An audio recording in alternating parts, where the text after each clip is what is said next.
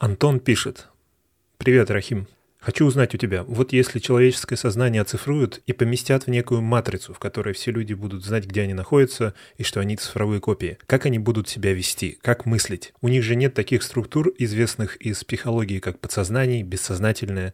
Как они будут мыслить и действовать? Или будут симулировать привычную человеческую жизнь и мышление? Это интересный вопрос, здесь можно много пофантазировать, и, наверное, чтобы как-то хотя бы подступиться к этому невероятно неведомому для нас состоянию, нужно подумать сначала о том, как мы туда придем и возможно ли туда прийти, какие есть проблемы в вообще идее оцифровывания разума. Здесь не будет, наверное, никаких ответов в ближайшее время а, больших, потому что пока, во всяком случае, из того, что я читал, узнавал о нейронауках, о изучении мозга, о изучении сознания, там настолько все невероятно сложно, что пока у нас больше шансов узнать все о неживой вселенной, у нас пока больше шансов узнать о том, как э, работает Вселенная на самом низком уровне, откуда она появилась и что с ней будет, я уверен, если бы я ставил деньги, было бы такое очень странное казино, где можно было бы деньги ставить на научное открытие,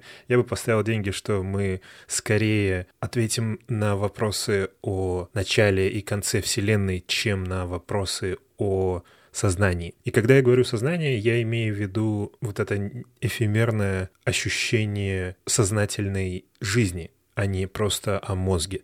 Мозг сам по себе, конечно, очень сложный механизм, возможно, более сложный, чем Вселенная, и я все еще про него тоже так думаю, что мы скорее узнаем что-то очень важное и фундаментальное о Вселенной, чем о мозге.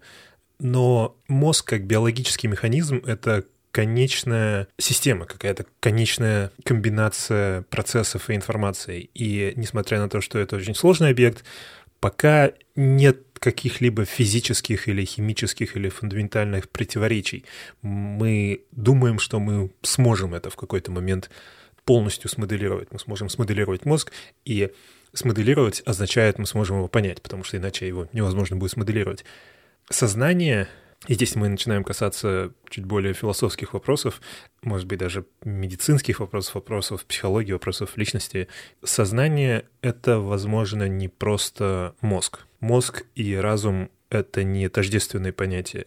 И симуляция мозга, даже если это будет абсолютно полная симуляция мозга, может не обязательно означать симуляцию сознания. И эта идея немного тревожит, она не нравится мне, она не нравится, думаю, многим людям, которые этим на самом деле занимаются и изучают эти вопросы, по той простой причине, что единственная альтернатива этому утверждению, что мозг и разум тождественны, это существует что-то вне физического понимания. Это отличное поле для фантазий по поводу души, по поводу Бога, по поводу бессмертных духов и чего угодно. Человечеству, как цивилизации, которая движется вперед в первую очередь благодаря научному методу и рациональному мышлению, очень некомфортно даже поднимать идею о том, что есть что-то за пределами физически описуемых и формально описуемых и моделируемых идей. Я смотрел недавно интервью, точнее, слушал интервью знаменитого физика Роджера Пенроуза, и среди его множества интересов есть интерес к человеческому разуму, к природе разума. И в этом интервью он высказал очень интересную идею. Он пытался ответить на вопрос, что его привело к этим мыслям, почему его заинтересовала вообще тема разума, в то время как его вроде как основной, основная область наук — это неживая физика. Он рассказал историю, как, будучи еще в университете, ходил на разные лекции, и в одной из лекций он услышал о теореме Гёделя, теореме о неполноте. Когда он это произнес, я вообще не понял, к чему это может быть, как это может быть связано с разумом. Теорема Гёделя утверждает, что... Давайте так, давайте немного отойдем в прошлое и поговорим о математике. И мы обязательно вернемся. Я обещаю, что здесь все будет связано. А, мы поднимали несколько математических тем в предыдущих выпусках. Математика всегда идет близко к любым формальным описаниям и моделям, которые мы поднимаем в этом подкасте. До последнего времени, до, наверное, последнего века у математиков было ощущение, очень приятное ощущение, что математика — это исключительная наука, в которой есть метауровень доказательства. Иными словами, если в математике существует какое-то формальное описание истины, и эта истина истина, эта истина является правдой, то ее можно доказать. Если мы видим, скажем, что-то вроде, не знаю, простой пример, видим теорему Пифагора, мы видим ее на примере, мы можем сделать кучу треугольников, и какие бы мы треугольники ни рисовали, мы всегда видим, что там работает эта формула. Этот факт нам говорит о том, что мы сможем доказать это.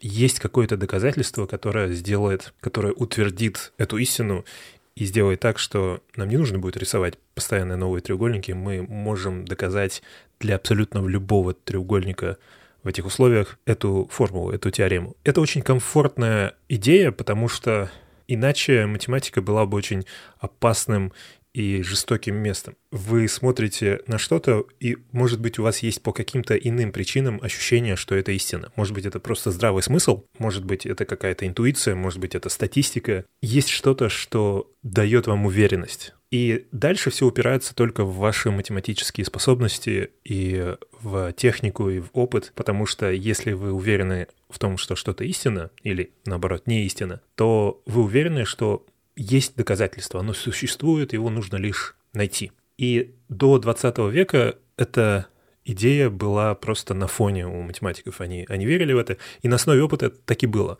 Все, что можно было доказать, почти все доказывалось. Были буквально несколько проблем, которые настолько сложные, что они могли для, длиться несколько сотен лет, но в конце концов они доказывались, и всегда было ощущение, что да, это может быть, это может даже тысячу лет длиться, но в какой-то момент мы сможем доказать все.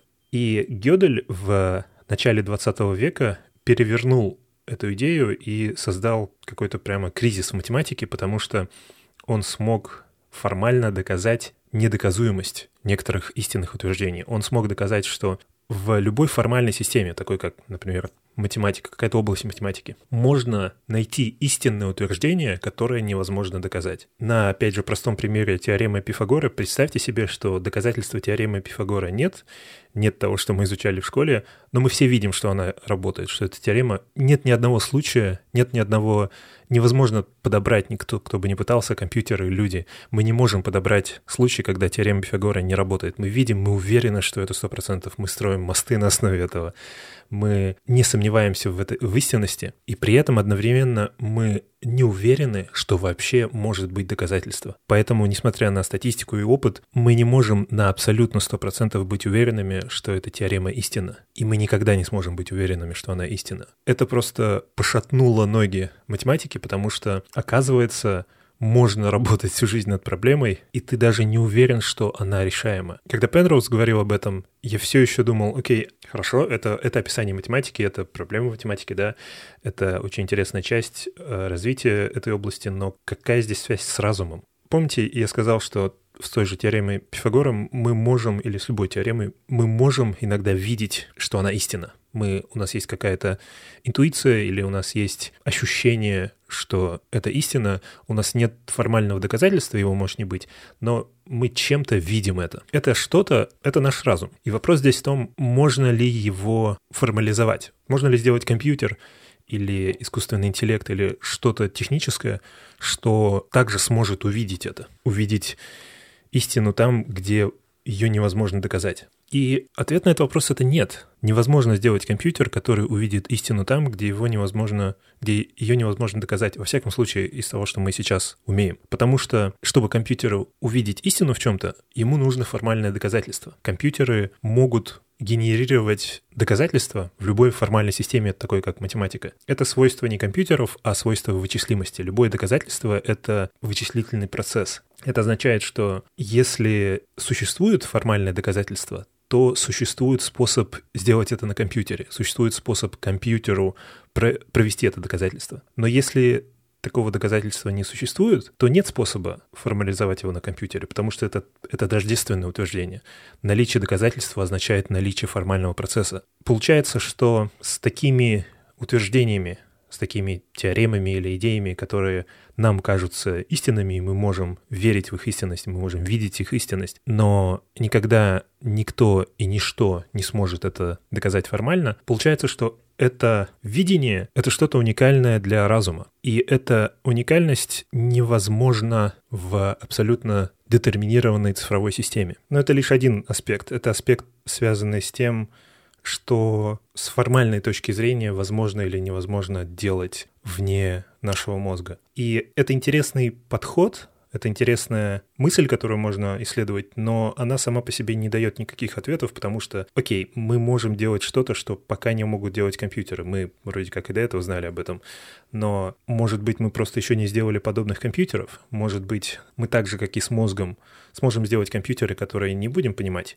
Мы не будем видеть там формальных способов создания этих моделей, но каким-то образом они будут работать так же неведомо, как работает наш мозг. А может быть, вопрос именно в детерминированности этих вычислений, может быть, какие-то недетерминированные системы или, может быть, квантовые компьютеры смогут симулировать системы настолько сложные, как мозг, и они также смогут, может быть, с каким-то искусственным интеллектом видеть истину там, где ее невозможно доказать. И компьютер будет всегда один в один видеть то, что видит человек, и так же, как и человек, не видеть и понимать недоступность доказательства формального. Может быть. Перед тем, как мы дойдем до таких вопросов, давайте подумаем о том, что такое цифровой разум и как это может выглядеть. И здесь несколько аспектов, несколько шагов, потому что вначале мы должны поговорить о том, как разум биологический, как разум, который существует в нашем мозге, можно перевести в цифровой формат. И здесь сразу много проблем, потому что во-первых, есть просто практическая физическая проблема. Мозг состоит из нейронов, их миллиарды. У каждого нейрона есть десятки тысяч связей, что доводит количество суммарных связей до сотен триллионов. Чтобы просто просканировать все это и сделать модель хотя бы просто точек со связями, просто вот этот гигантский граф, где есть много точек и много связей. Сегодня физически для этого потребуется просто невероятное количество вычислительных усилий и техники, и энергии и так далее. Пока, по-моему, самое крутое, что люди сделали, это просканировали мозг микроскопического создания, у которого несколько сотен нейронов, и для этого потребовалось его мельчайший миллиметровый кусочек мозга разделить на тысячи нанометровых слоев и несколько недель сканировать на десятках электронных микроскопов. Это похоже на, помните, телескоп Хаббл однажды направили на одну точку, мельчайшую точку неба, и просто открыли, начали выдержку, то есть открыли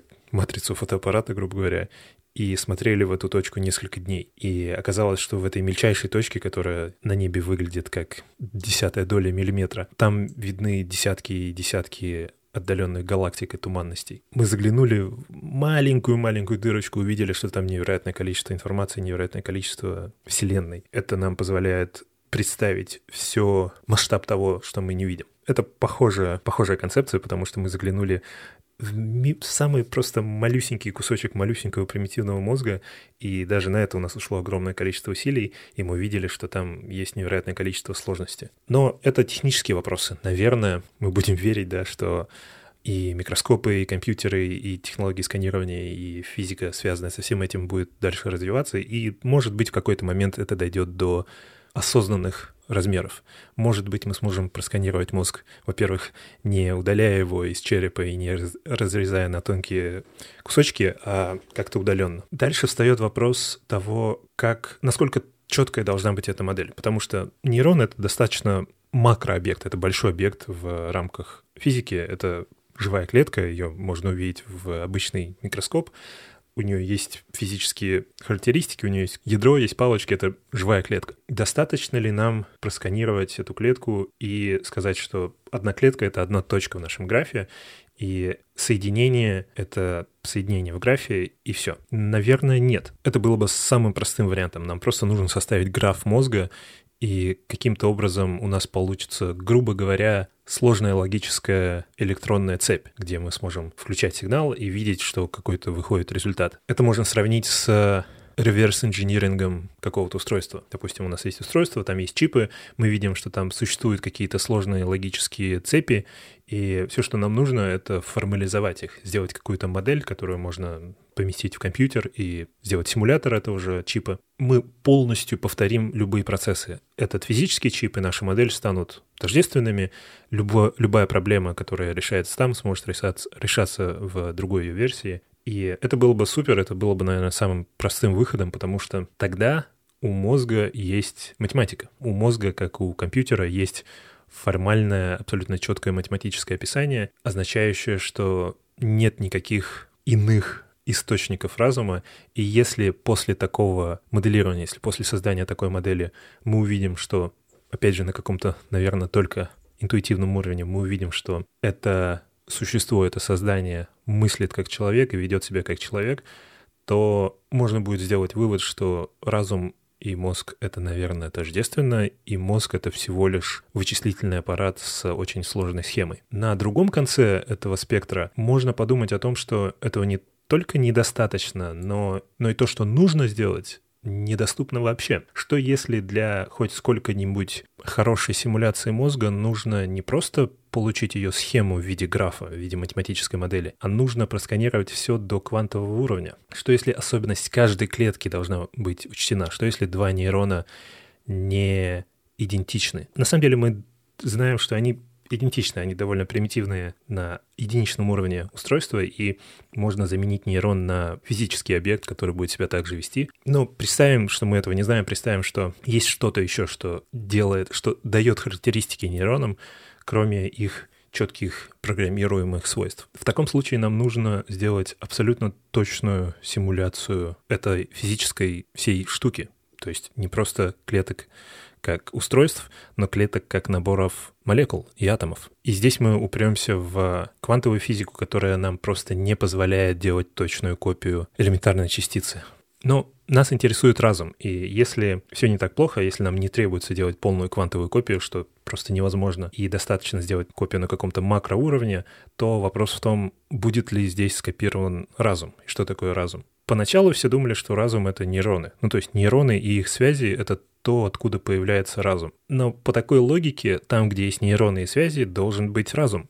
Но не везде в мозге есть разум, не везде в мозге есть что-то, что мы принимаем как сознание. Верхняя часть мозга, то есть внешняя вот эта кора, да, там есть нейроны, там есть связи, и там есть разум. И если эти области отключать, если эти области повреждать, то мы видим отсутствие разума. Но есть более глубокие внутренние части мозга, где похожее количество нейронов, где иногда больше связей, чем в коре, но нет ничего похожего на разум. Есть области мозга, отвечающие за автоматические примитивные действия, такие действия, которые становятся для вас привычными, как ходить или управлять машиной или велосипедом, которые не требуют разума, но работают под тем же физическим свойствам и в той же физической модели, что разумный мозг. Получается, нейроны плюс связи — это не обязательно разум. Ну, допустим, даже с этим мы разобрались, мы поняли, что на разум влияет не только нейроны, но и какие-то отдельные свойства нейронов. Не все нейроны одинаковые, не все нейроны содержат одинаковые строительные части, и есть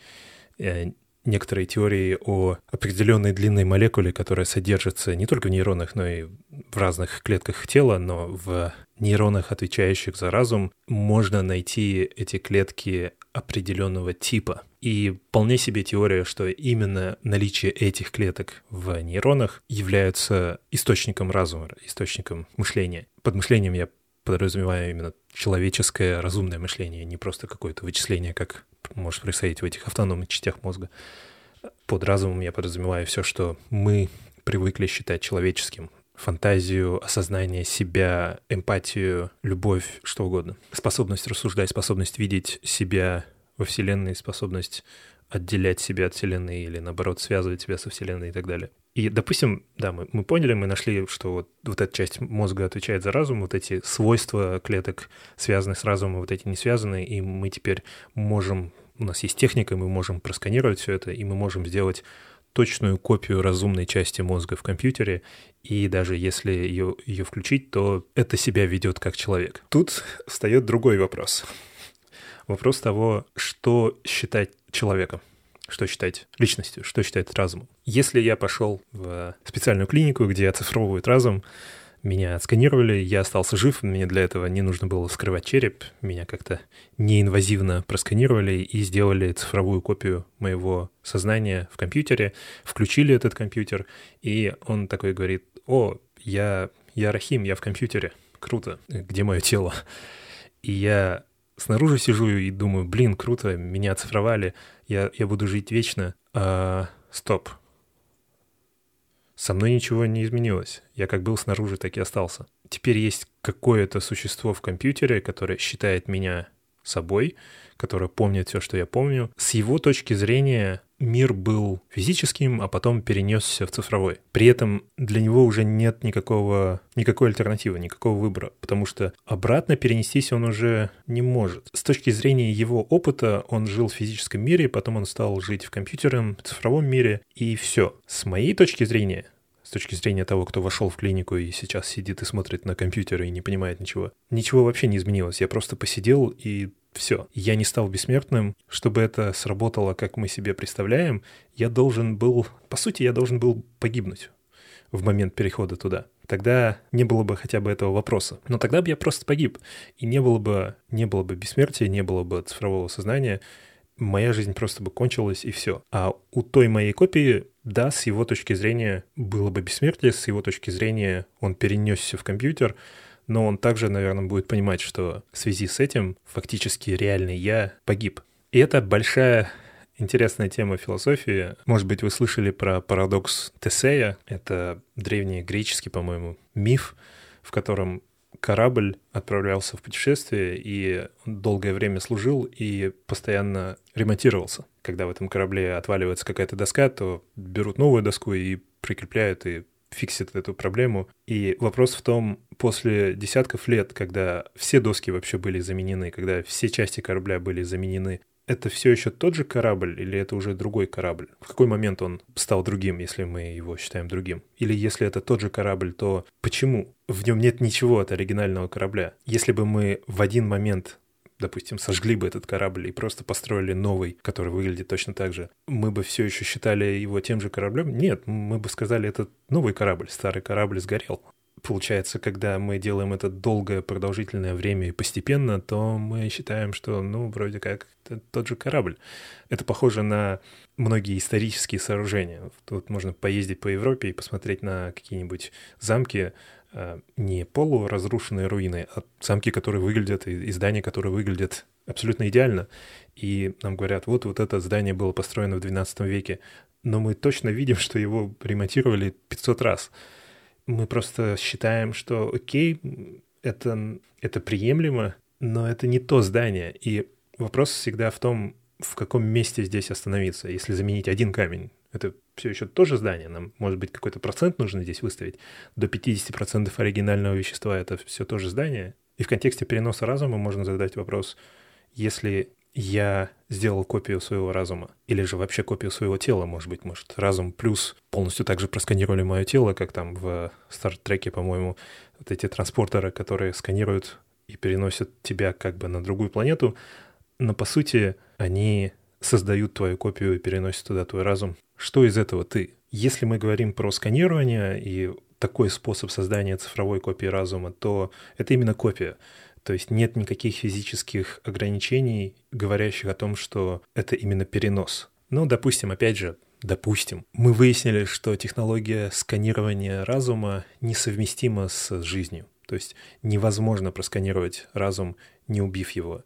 Э, это представим, я пока даже не могу представить, как это, но представим, что это именно фундаментальное физическое ограничение. Мы выяснили что-то о разуме, что-то, может быть, на, на каком-то квантовом уровне, что не позволяет сделать копию, не уничтожив оригинал. Ни техническое, ни медицинское ограничение, а прямо физическое фундаментальное ограничение Вселенной. Разум невозможно скопировать. Допустим, мы это выяснили, и мы научились с этим работать, и мы сделали все-таки машины, которые делают цифровой разум, оцифровывают разум, и проблема вот этого транспортера исчезает. У нас нет уже вопросов этики, вопросов философии, нам нет смысла задавать себе вопрос, кто что и кто живет, потому что никогда нет двух копий одного разума, поэтому если я оцифровался, то меня здесь больше нет.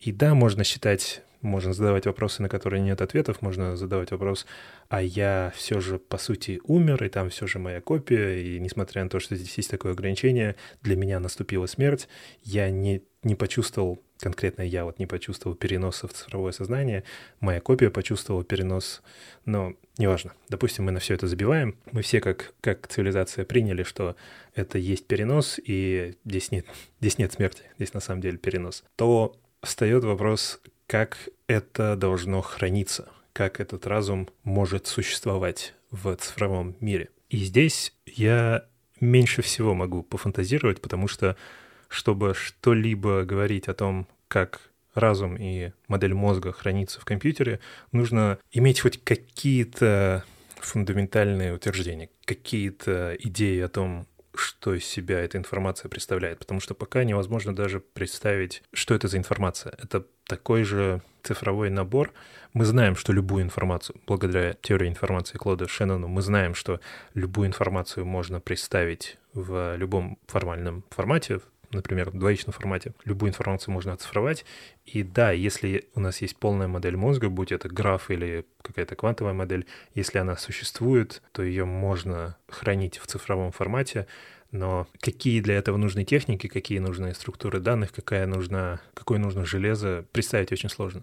Но, наверное, это больше технические вопросы, и, опять же, сделаем еще один шаг веры и представим, что все это возможно, все мы это научились делать, у нас есть специальные структуры данных, у нас есть специальные алгоритмы и специальное железо, мы все еще давайте думать, что это как-то связано с э, проблемами квантовой физики и квантовой информации и, э, может быть, квантовой криптографии, чего-то, что на фундаментальном уровне ограничивает нас от копирования этого разума, от создания клонов, от, э, может быть, взлома, потому что если разум — это набор процессов и набор кода и набор программ, то как защитить это на фундаментальном уровне, не просто физически, а прям вообще по-настоящему защитить от какого-то нежелательного изменения. Как сделать так, чтобы это разом нельзя было взломать, грубо говоря. Допустим, квантовая физика и квантовая криптография развились до такой степени, что у нас есть полностью инструменты, позволяющие изолировать, защитить разум и всегда видеть, что разум не был взломан и так далее. Тут мы наконец-то подступаемся к вопросу,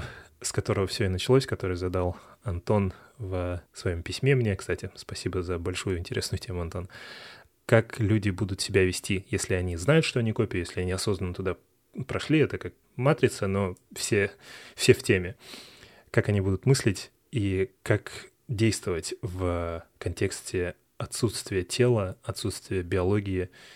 Здесь Антон говорит, что как, как, как они это будут делать, если у них нет известных из психологии структур, как подсознание и бессознательное.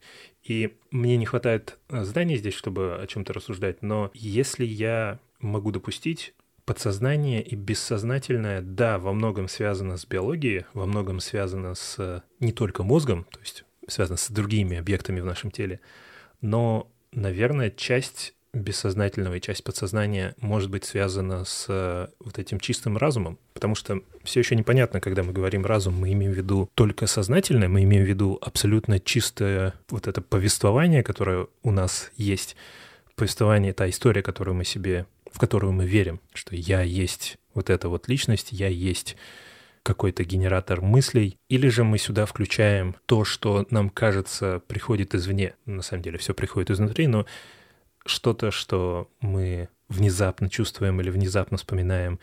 Опять же, чтобы не растекаться здесь по широким возможностям, давайте ограничим и представим, что да, подсознательное, бессознательное, все, что не совсем объяснимо с точки зрения чистого разума, мы будем считать внешним. Мы не будем считать его не относящимся к чистому разуму. То есть, если мы оцифровали разум, то у нас исчезло все бессознательное, у нас исчезли внезапные непонятные мысли, у нас исчезли ощущения, у нас есть только, только чистый разум. Наверное, наверное, можно себе представить такой разум во Вселенной как что-то существующее вне времени, потому что во многом ощущение времени, ощущение движения времени для нас связано с физической энтропией, связано не только с процессами, которые бессознательно могут происходить, но и с тем, что вокруг нас происходит и разрушается. Мы чувствуем, как наше тело изменяется, мы чувствуем, как внешний мир изменяется, и мы чувствуем, как появляются и исчезают бессознательные ощущения и мысли. И это дает ощущение времени в дополнение просто к физическому ощущению внешнего мира, где солнце двигается и так далее. Если мы все это отключаем, то, несмотря на то, что время продолжает двигаться, мы, наверное, можем абсолютно потерять его ощущение, потому что если у нас есть чистый разум, то мы полностью управляем им. Это значит, что если мы решаем ни о чем не думать, то мы полностью отключаемся. И если мы полностью контролируем разум и нет ничего бессознательного, то мы можем не думать, мы можем не действовать. И по факту это будет что-то вроде полного отключения, это будет вроде анестезии или смерти. Здесь встает много вопросов о мотивации почему мы захотим выходить из этого состояния? Что может заставить чистый разум вообще существовать? Может быть, самое рациональное решение для чистого разума — это перестать быть разумом и не чувствовать наличие жизни вообще. Многие считают, что мотивация и вообще желание жить у разумного человека связано только с биологией. Наше тело наша среда связана с выживаемостью, и это дает мотивацию разуму вообще работать. Большая отдельная тема — это скука, наверное. Представьте себе, что вы чистый разум, который существует вне времени, в нем нет никаких внешних мотиваций, вам не нужно что-то делать, вам нет никогда никакой реальной необходимости что-либо делать. И, может быть, это будет просто невероятно скучно. Да, можно представить, что чистый разум начнет рассуждать и изучать Вселенную и делать что-то, ну, наверное, у него есть доступ к информации, может быть, это какая-то глобальная сеть, интернет и все такое. Мы не знаем. Э, нам хочется думать, что наш разум — это такое чистое существо, которое любопытное, которое имеет какое-то агентство, как какое-то какую-то цель, какую-то глубинную мотивацию, но может быть, может быть нет. Может быть, этот разум просто не будет ничего делать, и время от времени единственное, чем он будет заниматься, единственное, для чего он будет активироваться, это подтвердить свое состояние скуки. Может быть, единственное, о чем будет думать такой разум, это думать о том, как ему скучно. Но как будут люди себя вести? Ну, наверное, в первое время можно себе представить, что люди будут себя вести так, как мы сейчас представляем в фантастических фильмах, где виртуальная реальность — это такая же реальность, как физическая, но там все можно.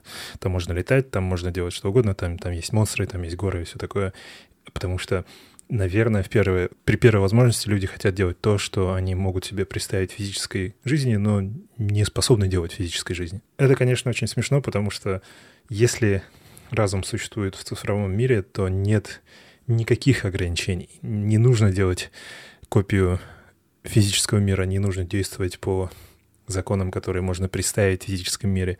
Не нужно вообще даже иметь трехмерное пространство. Может быть, этот разум будет существовать в многомерном пространстве. Может быть, он будет существовать во времени, которое двигается назад и вперед, как мы делаем в дебагинге в программах. Мы можем двигаться назад и вперед во времени. Мы можем представить себе, что такой разум не ограничен вообще никакими фантазиями. Может быть, этот разум сможет сделать свою вселенную, и свои вселенные действующие по своим законам, в которых существуют другие разумы, и он может будет двигаться внутрь, вглубь, рекурсивно создавая новые миры, которые не похожи вообще ни на что. Может быть, мы сами живем в таком мире.